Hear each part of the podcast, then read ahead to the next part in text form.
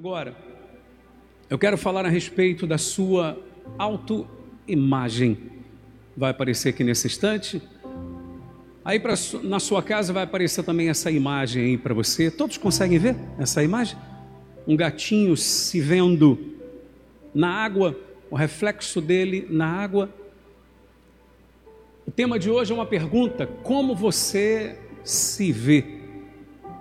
Pergunte isso a você em voz alta. Pergunte aí na sua casa. Diga assim: como eu me vejo? Não, mas fala com vontade, pessoal. Já acordou, já. Vamos lá. Ah, como eu me vejo? Eu quero dizer que isso vai fazer toda a diferença na sua vida. A sua autoimagem.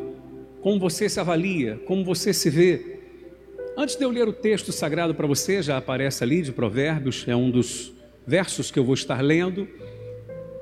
Eu vou colocar aqui duas frases minhas que eu gostaria que quem quiser anotar, tem pessoas que sempre anotam e você que está em casa também querendo anotar, mas guarde isso dentro de você, essas duas frases que aparecem aqui nesse instante. E eu queria que você guardasse dentro de você. Como você se vê ou se avalia será determinante no que, igreja? Nos resultados. Pode escrever isso, como você se vê ou se avalia, será determinante nos seus resultados, nos resultados que você vai ter em qualquer segmento da sua vida, em qualquer área. Por que, Bispo Gerson? Porque ele interfere diretamente nas suas decisões. Olhem para mim, por favor. E isso é tão verdadeiro que quantas pessoas já não deixaram passar oportunidades, ouçam isso, deixaram passar oportunidades por causa da sua autoimagem. Ela pensou assim: eu não posso assumir esse cargo. Quem sou eu para assumir esse cargo? Mas a oportunidade estava diante dela. Mas por causa da sua autoimagem, pela maneira que ela se avalia, pela maneira que ela se vê, ela não abraçou aquela oportunidade. Porque ela disse para si mesma: eu não sou capaz. Eu não posso. Não tenho condições. Entende o que eu estou falando? E de repente era Deus colocando diante dela aquela grande oportunidade. Quantas pessoas, de repente, para relacionar-se com alguém por causa da sua autoimagem, ela deixou de começar um relacionamento com alguém que ela estava até interessada? Porque ela pensou assim, como diz, dizem algumas pessoas, não, é, é muita areia para o meu caminhão. Não tem gente que fala assim às vezes? Não, é muita areia para o meu caminhão. Que isso? Eu, eu sou muito feio, eu sou muito feia. Não pode essa pessoa estar gostando de mim. Olha o perigo que é. Então, por isso que eu coloquei essas duas frases.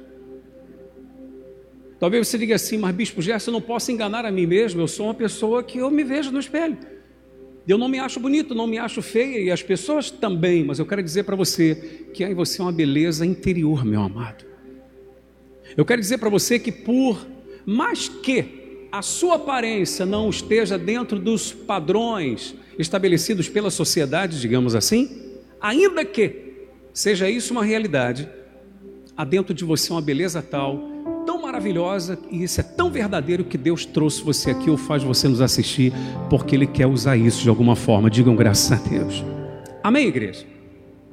Provérbios capítulo 23, ou melhor, 27, 19 diz assim: aparece aqui, aparece para você e também na sua casa.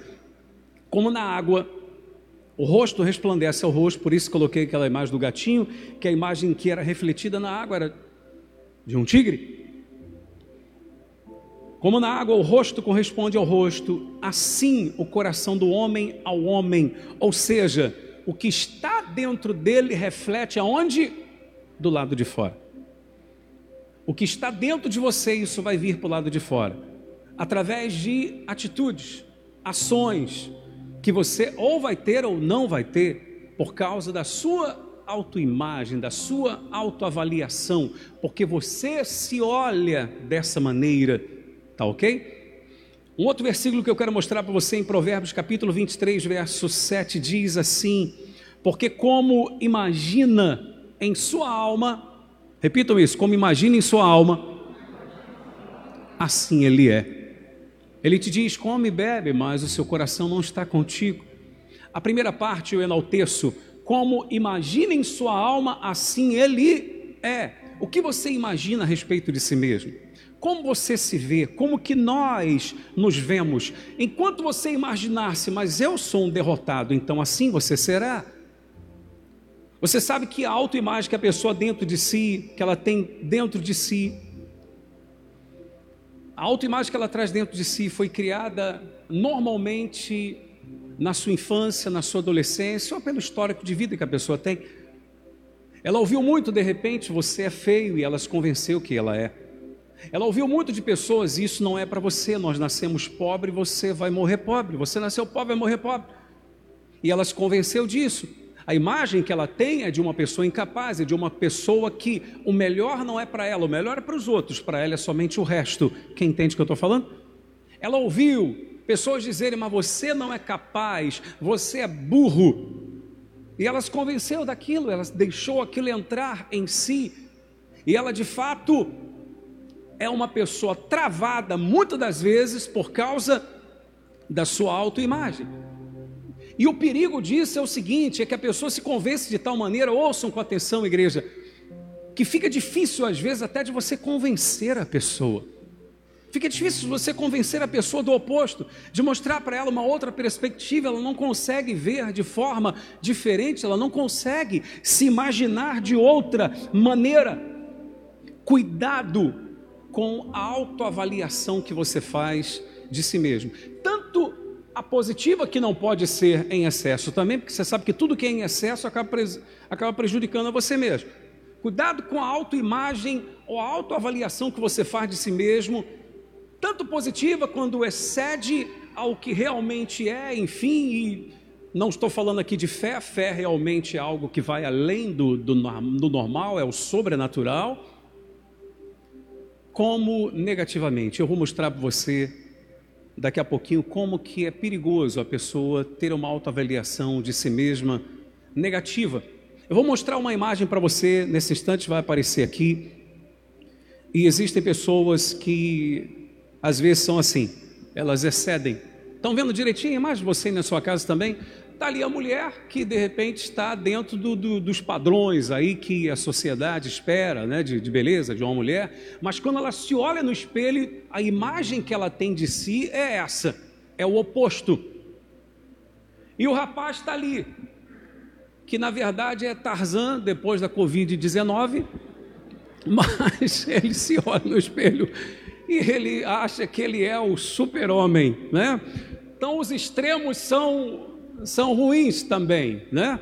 Mas eu quero mostrar para você na manhã de hoje o porquê que a imagem negativa é ruim. Vou colocar uma frase, eu queria que você, quem quiser anotar, anote, mas na sua mente você guarde. Veja, eu escrevi isso. A autoimagem negativa pode impedir o mover de Deus. Queria que toda a igreja repetisse isso em voz alta. Pode ser? Vamos lá. E eu vou mostrar isso para você nesse instante. Como que a autoimagem negativa, como que quando você se vê totalmente de forma negativa, isso pode ser muito prejudicial. Aprendam, igreja, ouçam atentamente, por favor. O povo de Israel que Deus havia tirado do Egito, da escravidão, o povo hebreu, já estava perto da terra prometida. Perto de onde que eu disse? Perto da terra prometida, de tomar posse da terra prometida.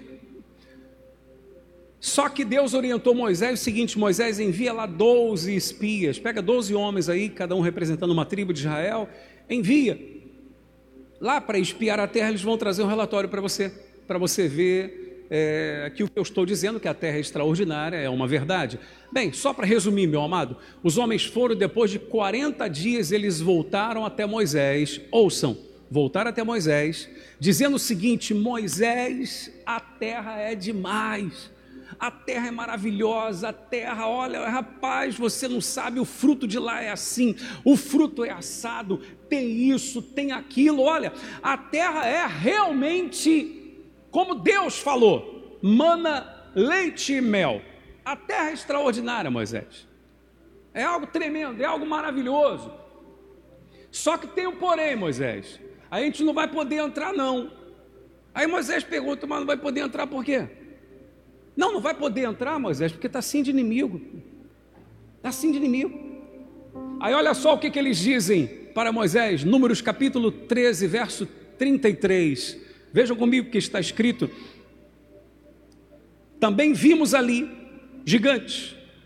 Os filhos de Anak são gigantes. E éramos, pense nisso comigo e leia isso em voz alta comigo. Vamos lá. E éramos aos nossos próprios olhos como gafanhotos, e assim também o éramos aos seus olhos. Mais uma vez, e éramos aos nossos próprios olhos como gafanhotos, e assim também o éramos aos seus olhos. Olhem para mim aqui, por favor. Deu para você entender a questão da autoimagem? Como que eles se viam? Eles olharam para os inimigos, viram que havia gigantes lá, homens de estatura muito elevada, diferentes. Eles olharam para aqueles inimigos e eles disseram: Nós éramos aos nossos próprios olhos autoimagem, como eu me vejo. Nós éramos como que gafanhotos aos nossos próprios olhos. Ou seja, eles vão acabar com a gente, porque diante dele nós somos apenas como simples o quê? Gafanhotos, eles vão nos pisar, eles vão nos matar. Ouçam isso, igreja. Veja o que eles disseram: nós éramos aos nossos próprios olhos como gafanhotos, e éramos também aos olhos deles. Eu pergunto: algum dos doze chegou lá para um daqueles gigantes e perguntou: Vem cá, como é que vocês olham para a gente? Eu vou dizer uma coisa: se tivessem feito isso, pss, aprendam. Se tivessem feito isso, a coisa seria diferente. Porque todos tinham medo do povo hebreu. Todos tinham medo do povo de Israel. Aí você pergunta por quê? Pergunta para mim, por quê, Bispo Gerson? Sabe por quê?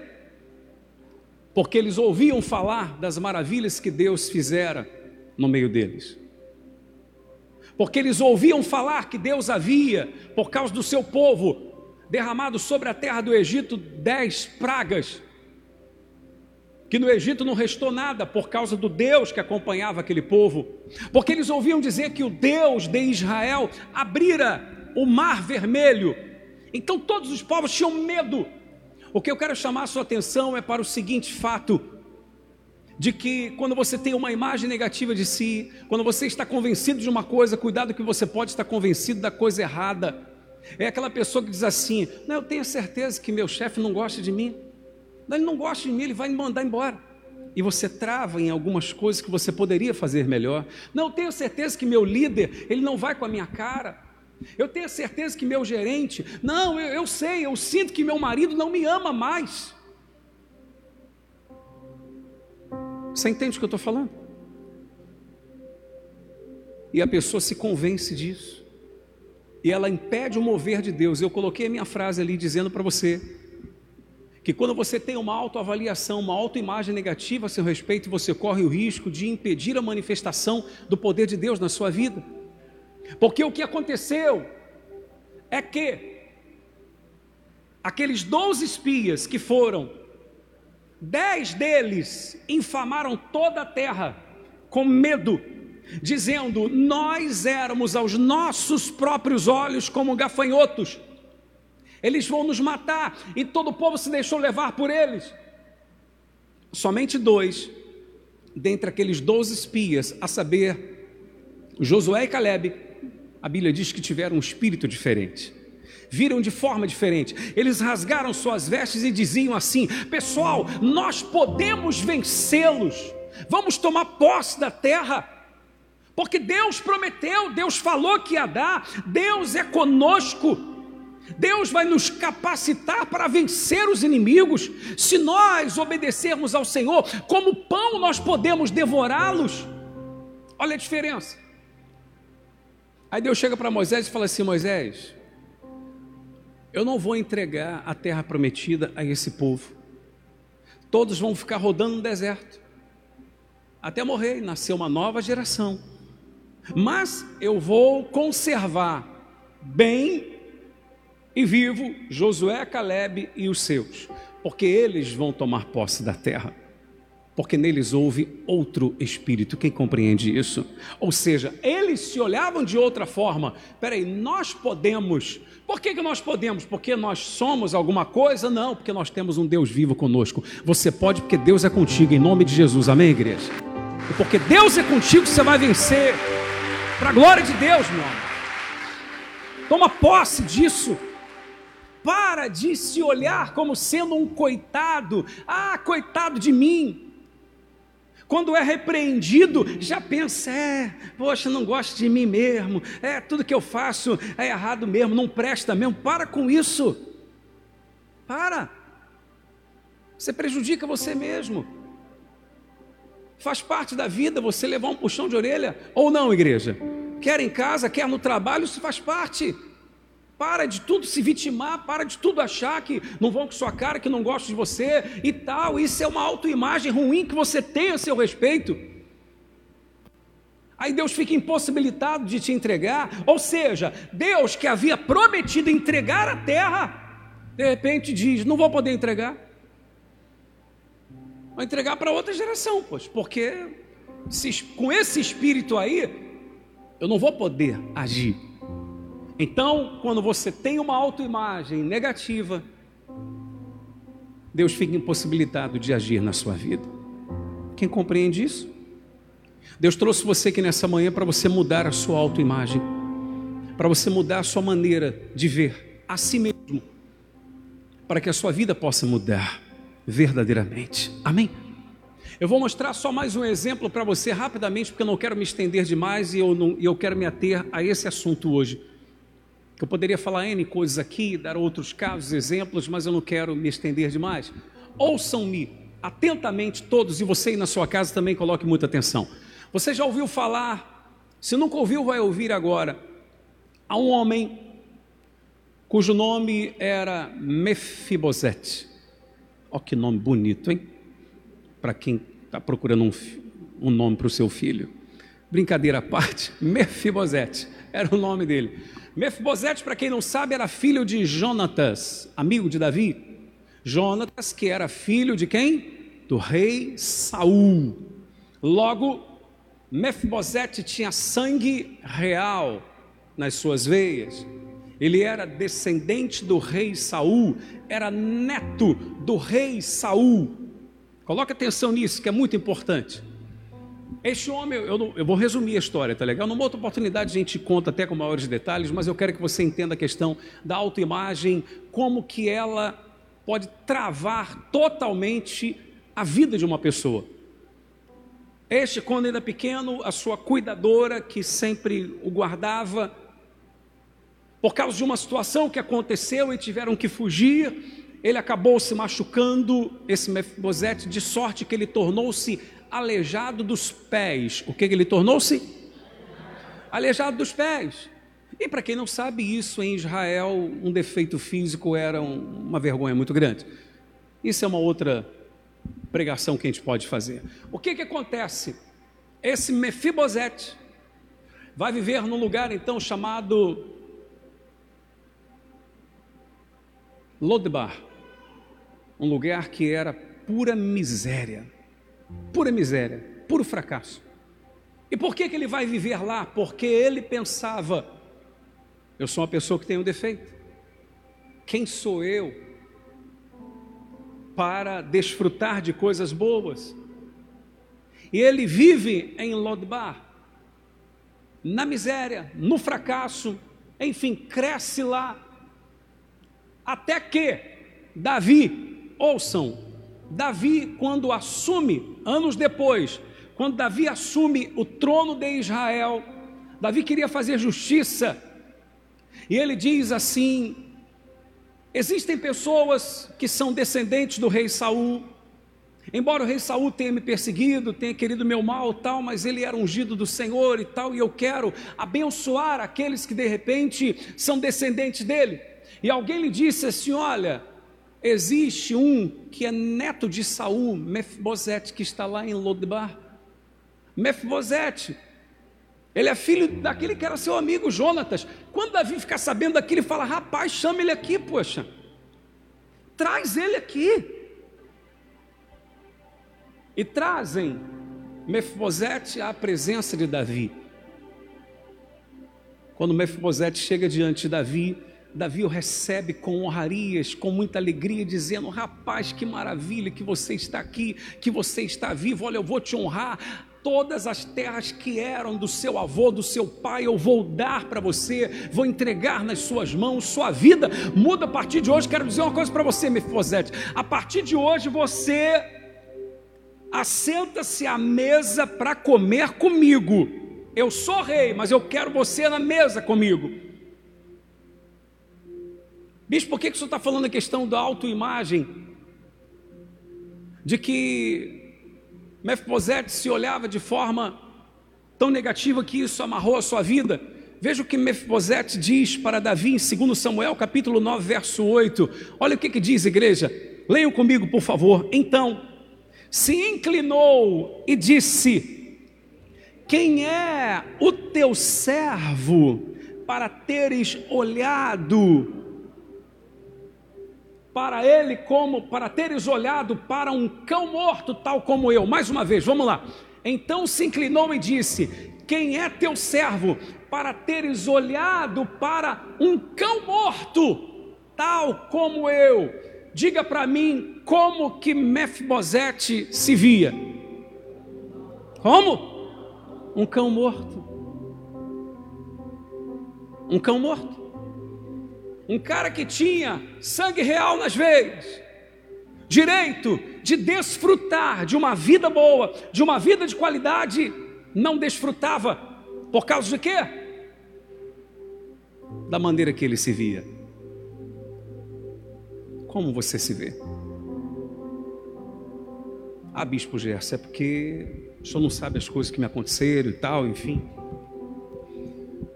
Ninguém me ama, ninguém me quer, ninguém me dá oportunidade e tal. Você que me assiste agora e você que está aqui, eu quero que você entenda uma coisa: não é obra do acaso você estar aqui, não é obra do acaso você estar me assistindo. Deus preparou esse momento para dizer para você o seguinte: meu filho, você é meu filho. Você é filho de rei, você tem direito de assentar comigo à mesa e desfrutar do melhor. Amém? Sangue real corre nas tuas veias. Que rei é esse? É o Rei Jesus, meu amado. Pessoas podem não amar você, Deus ama você porque Ele deu o seu próprio filho para morrer por você na cruz. Pessoas podem não dar oportunidade a você, Deus trouxe você aqui para dizer: Meu filho, eu te dou oportunidade. Pessoas podem não querer dar oportunidade a você de recomeçar, Jesus dá a você a oportunidade de recomeçar. Pessoas podem humilhar você, Deus trouxe você para te exaltar, meu amado. Por que, que o senhor diz isso, bispo? Porque está escrito no Evangelho de João, capítulo 1, versículo 12, que todos quantos recebem Jesus como Senhor e Salvador, deixam de ser criaturas de Deus e tornam-se filhos, e como filhos são herdeiros, e quem é herdeiro tem o direito ao melhor, e esse melhor você recebe de Deus a partir de hoje, em nome de Jesus. Quem recebe, por favor, exalte a Ele, meu amado, em nome de Jesus, obrigado, meu Pai. Se veja assim, como que eu tenho que me ver, bispo? Como um filho amado como um filho perdoado, como um filho livre das trevas, porque Deus tirou você das trevas e trouxe para a luz. Como você se vê? A maneira que você se vê, isso vai interferir nas suas decisões e, consequentemente, nos seus resultados. Quem compreende isso? Se veja como Deus quer que você veja. É dessa forma que em Cristo Jesus você é mais que vencedor.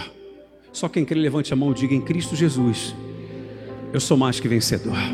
Mais forte, eu sou mais que vencedor. Mais uma vez, eu sou mais que vencedor. Quem crê, dê um aplauso para Ele, bem forte. Ao Senhor Jesus.